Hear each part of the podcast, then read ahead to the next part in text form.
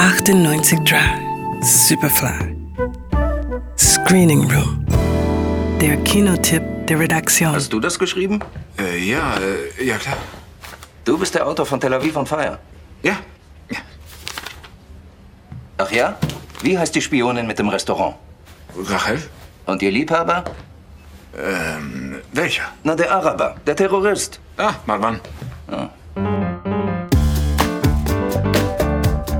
Der sympathische Loser Salam hat durch seinen Onkel einen Job bei der palästinensischen Soap Opera Tel Aviv on Fire bekommen. Dafür muss er jeden Tag den Checkpoint zwischen Israel und dem Westjordanland passieren. Vor dem israelischen Kommandeur Assi gibt er sich bei einer Kontrolle als Drehbuchautor der Serie aus. Assi gibt ihm begeistert Tipps für die Entwicklung der Handlung und prompt wird Salam tatsächlich zum Drehbuchautor befördert. Die französische Hauptdarstellerin der bei Palästinensern wie Israelis gleichermaßen beliebten Soap ist begeistert von den Qualitäten des vermeintlichen Nachwuchsautors. Der aber sieht sich gezwungen, immer wieder bei Assi vorstellig zu werden, um sich neue Ideen zu holen. Auch wenn die oft ziemlich absurd klingen. Was soll das mit den Abzeichen, die ihm verpasst hat? Der sieht aus wie ein irakischer General. Er ist israelischer Offizier, also muss er männlich sein und romantisch und ein Gentleman.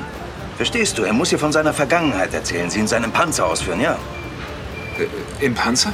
Ist doch nur so eine Idee. Hauptsache es ist romantisch. Am Ende müssen es die Frauen gut finden. Ah. Er könnte ihr das Schießen beibringen. Hä? Das ist romantisch. Hauptsache es ist nicht langweilig. Ja. Ich will, dass du mir zuhörst. Frauen hassen langweilige Männer. Merkt ihr, das ist Gesetz. Mit seiner neuen Stellung schöpft er auch frischen Mut, sich seiner Ex zu nähern, die allerdings erst mal wenig von ihm wissen will. Ich wurde befördert, bin jetzt Autor. Autor? Salam, du hast doch noch nie groß was geschrieben.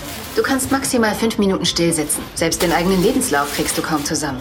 Nein, das geht. Sie mögen meine Arbeit, sagen, ich hätte gute Ohren. Ohren. Ich höre, wie Menschen miteinander sprechen und äh, dann schreibe ich es auf. Okay, gut. Denke ich mal. Als die eigentlich als antizionistisch gedachte Serie durch Assis Einfluss immer israelfreundlicher wird, wird Salam klar, dass er sich von seinem Mentor emanzipieren muss. Mit dem Rückenwind seiner wiedererwachenden Liebe zu seiner Ex entwickelt Salam seine eigene Identität als Autor und erfindet ein versöhnliches Szenario für den Ausgang der Serie.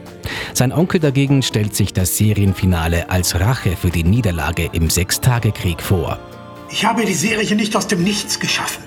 Ich war im Krieg 67 und habe alles für unsere Befreiung gegeben. Wir hatten damals eine Vision, eine Vision, die wir verloren haben in Oslo. Ich mache diese Serie für dich und deine Generation, um all das zu kompensieren, was verloren ging. Und so wird der Kampf um das Ende der Serie nicht nur eine Auseinandersetzung zwischen Israel und Palästina, sondern auch eine zwischen den Generationen. Viel zu lachen gab es noch nie im Nahen Osten und das wird sich so bald wohl auch nicht ändern. Umso tröstlicher ist es da, dass der israelische Regisseur Sameh Soabi mit seiner Komödie Tel Aviv on Fire beweist, dass man tatsächlich jede Tragödie auch als Komödie inszenieren kann. Die herrlich absurde Prämisse gibt ihm die Freiheit, eine Aussage über das israelisch-palästinensische Verhältnis zu machen, die trotz bitterem Beigeschmack im Kern eine hoffnungsvolle ist. Tel Aviv on Fire. Ab Freitag im Kino. Johannes Ramberg, Radio Superfly. Radio Superfly. Im Kino. Screening Room wurde präsentiert von Film.at